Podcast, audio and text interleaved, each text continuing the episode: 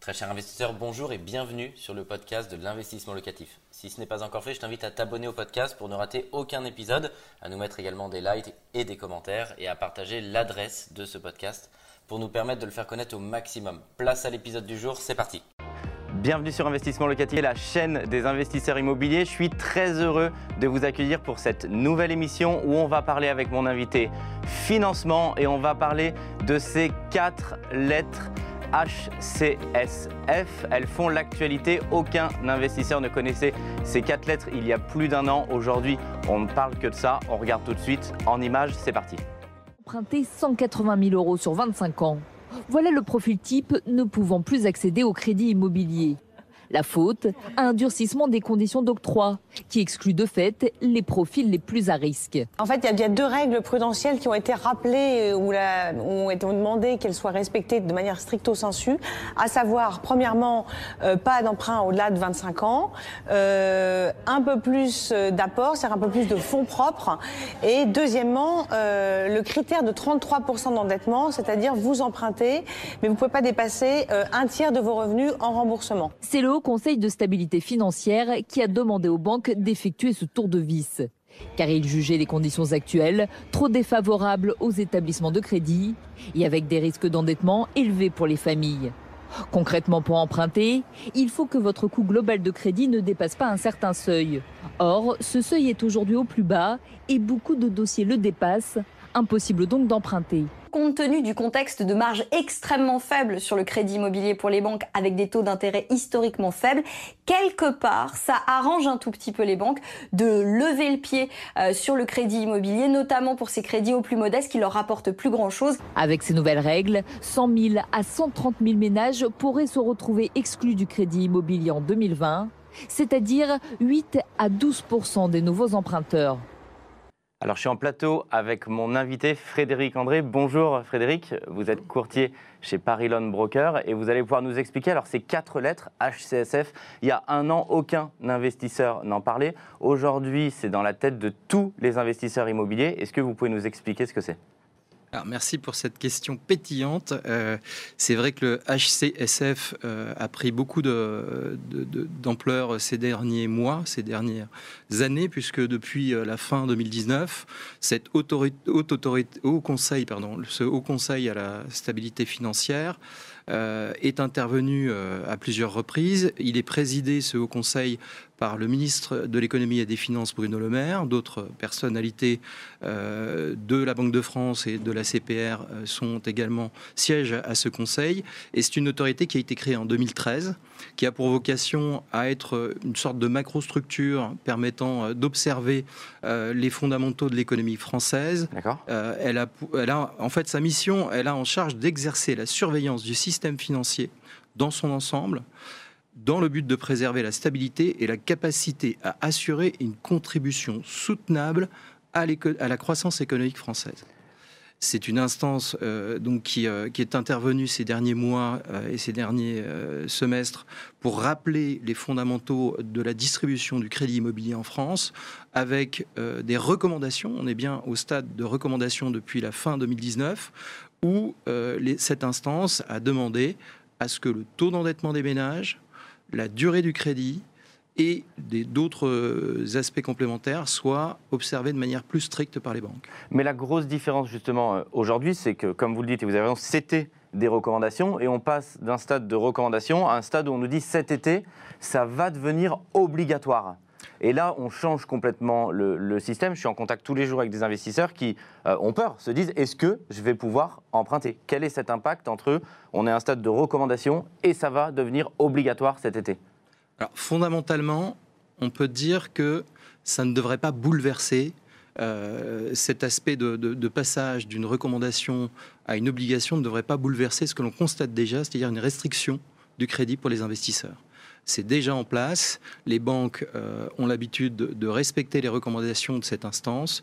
Donc fondamentalement, ça ne changera pas. En revanche, cela peut amener quelques changement d'attitude néanmoins, parce que le fait de passer à obligation peut entraîner pour la banque des pénalités financières, des amendes en d'autres termes, avec la mauvaise presse que cela peut accompagner pour une banque. Euh, il y a sans nul doute euh, peut-être un ajustement qui aura lieu, mais pas de manière franche euh, au regard de ce qu'on a déjà vécu jusqu'à présent. D'accord. Alors dans ces, dans ces restrictions, on parlait de, 30, de respecter la règle des 33% d'endettement, puis on a parlé d'un léger assouplissement à 35%, et en même temps maintenant on nous dit que l'assurance emprunteur va rentrer dans le calcul de ces 35%. Alors, est-ce que c'est une bonne nouvelle de passer de 33 à 35%, en sachant que maintenant, on va mettre l'assurance emprunteur à l'intérieur également? C'est plutôt une bonne nouvelle pour l'investisseur. Pourquoi? Parce que l'investisseur n'a pas les mêmes obligations de couverture d'un point de vue assurantiel. On va le couvrir plutôt de manière euh, stricte sur le décès et la perte totale et irréversible d'autonomie, alors que l'emprunteur en résidence principale, lui, aura d'autres champs de couverture à souscrire. Et donc de ce point de vue-là, l'investisseur pourrait gagner quelques euh, éléments complémentaires d'endettement possible dès lors que euh, cette application se, fait sur des profils qui ont euh, la capacité à, aller jusqu'à ce, taux d'endettement-là. Par ailleurs, on peut aussi voir sur le multi-investisseur ou le primo-investisseur des règles d'adaptation sur ce taux d'endettement qui sont intégrées. C'est-à-dire que malgré le fait que vous soyez au-delà de ce taux d'endettement de 35%, il y a des possibilités pour les banques de s'adapter aux meilleurs profils qui ont un reste à vivre significatif et qui leur permettent en fait d'aller au-delà de ce fameux taux d'endettement. Mais ça rebondit et c'est bien, je voudrais qu'on en parle. Euh, on a quand même le sentiment, euh, ceux qui me suivent euh, le savent, je suis multi-investisseur, je discute toute l'année avec des directeurs d'agences bancaires. J'ai quand même le sentiment, et c'est positif, hein, et je les en remercie, que quand la banque veut, elle peut peu importe le quand elle a envie de suivre un client, soit comme vous le dites, par le potentiel du client, par son reste à vivre, euh, par sa famille, quelquefois, qui peut être aussi euh, domicilié, par le fait qu'il joue le jeu, qu'il va peut-être domicilier ses enfants, que quand elle a envie, elle peut. Alors, est-ce que c'est la vérité? Et est-ce que finalement, bah, la banque, elle a toujours le pouvoir et finalement, le, bon dossier passera toujours? Elle, reste souveraine dans ses décisions. C'est indéniable. Et effectivement, quand elle veut, elle se donne les moyens d'accompagner euh, ses clients. Euh, maintenant, je dirais on, va dire que la dominante du taux d'endettement a tout de même été euh, très présent ces derniers mois. Et donc, on a moins d'exceptions que ce que l'on pouvait voir avant. Il y a aussi le, phénomène d'appropriation de ces changements on voit que dans des grands réseaux bancaires, la mécanique d'appréciation de, ces changements-là prennent du temps. Ça peut prendre parfois plusieurs trimestres. Donc, on est maintenant dans une appropriation beaucoup plus forte qu'au départ où il y a eu un phénomène de, peur qui, est peut-être intervenu auprès des banquiers, euh, de savoir à quelle sauce, quelque part, ils allaient être observés et mangés euh, par cette instance qui est le au Conseil à la stabilité financière. Donc aujourd'hui, on peut dire que cette appropriation est meilleure et que les fondamentaux reviennent un peu plus. Néanmoins, il faut toujours quand même être très attentif à la manière dont le dossier est présenté pour pouvoir s'assurer que cette exception va vraiment être appliquée. Et je vais rentrer vraiment dans, le concret pour ceux qui nous suivent. Euh, et en plus, je l'ai appris euh, récemment sur un, de mes dossiers de financement. Euh, quelqu'un qui achète un SCI à partir du moment où la SCI est autonome, une SCI par exemple à l'IS, euh, la banque ne va pas le prendre en compte dans l'endettement du client. Alors est-ce que, euh, comme cet exemple très concret, euh, il y a encore des, portes de sortie ou quand on achète en société, que cette société va être autonome, alors je précise pour ceux qui nous regardent, c'est-à-dire que les loyers vont être supérieurs au remboursement, on peut encore emprunter? C'est une question pertinente. Euh, il est très difficile en fait de, savoir comment ça peut être apprécié d'une banque à une autre. Pourquoi? Parce que certaines banques vont tout simplement apprécier l'approche d'endettement euh, d'une manière tout à fait transparente par rapport à, l'emprunteur, qui est certes la SCI, quand bien même à l'IS. Derrière, l'emprunteur qui supporte vraiment les revenus, même s'il y a du revenu locatif, ça reste la caution. Et la caution, c'est la personne physique. Donc il y a certaines banques qui vont pouvoir qualifier ces structures comme étant quelque part euh, une entreprise autonome, et puis d'autres qui vont basculer dans une, approche totalement particulière euh, au sens fondamental de la banque, euh, au sens retail du terme, et donc il y a fort à penser que la majorité, malgré tout, sera qualifiée sous l'angle du HCSF et donc du taux d'endettement classique qui pourrait être apprécié. Encore une fois, ces éléments peuvent être différenciants d'une banque à une autre et elles ne sont pas toutes transparentes sur la façon dont elles apprécient ce risque-là.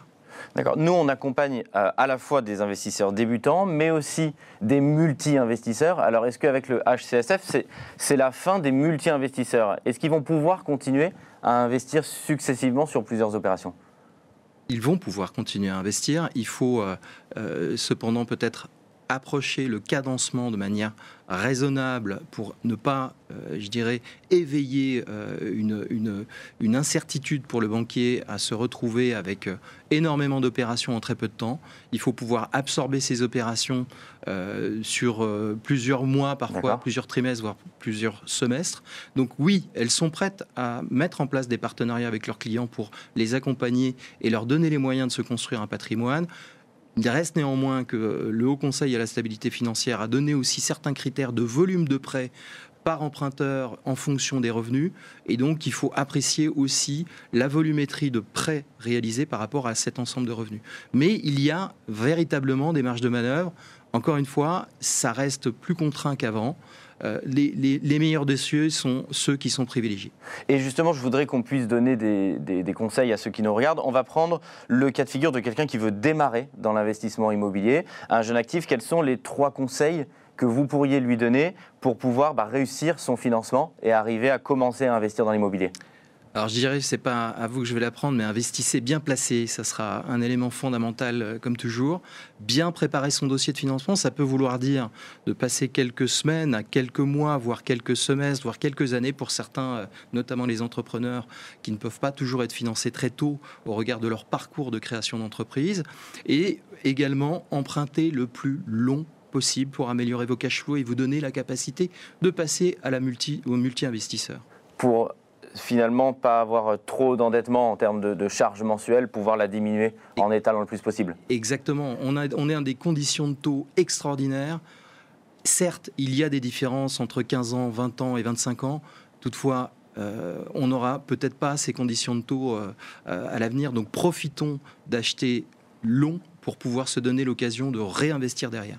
Et à l'inverse, quelqu'un qui a déjà investi, qui a déjà un patrimoine immobilier et qui veut continuer en termes de financement, les, conseils que vous pourriez lui donner pour justement ne, pas être bloqué et arriver à, se présenter sous son meilleur profil auprès de la banque je dirais peut-être se faire accompagner euh, en conseil avant d'investir dans son opération pour s'assurer que toutes les chances sont euh, avec lui pour euh, créer ces conditions de partenariat et de renouveler une à plusieurs opérations avec sa banque ou un autre établissement bancaire.